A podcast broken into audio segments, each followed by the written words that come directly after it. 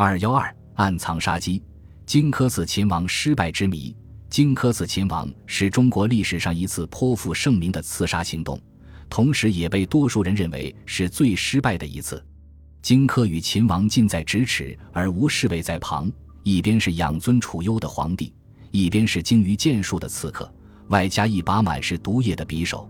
为何荆轲在这么有利的条件之下都无法成功刺杀秦王？荆轲的失败令人百思不得其解。很多人将荆轲失败的原因归咎于他的助手秦舞阳。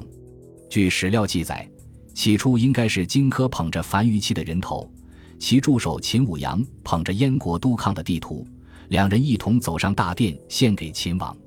然而秦舞阳临阵慌张，被侍卫呵斥，让秦王起了疑心，有所防范。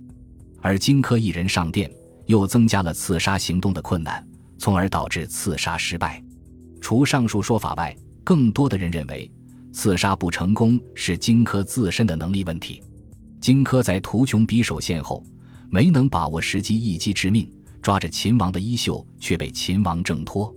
秦王在大殿之上绕着柱子跑，剑客出身的荆轲竟然追不上，甚至躲不开秦王的长剑，连番遭袭，最后死在了侍卫的斩杀之下。也许正如当时著名剑客鲁巨剑所说。嗟乎！惜哉其不讲于刺剑之术也。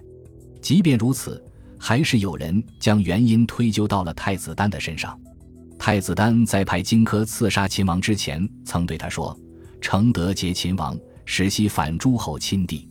若曹沫之与其桓公，则大善矣，则不可因而刺杀之。”按太子丹的意思，荆轲首要做的是劫持秦王。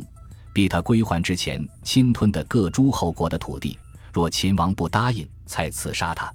这就是荆轲在最能置秦王于死地的那一刻有所迟疑，不仅劫持不成，更错失了刺杀的先机，才导致彻底的失败。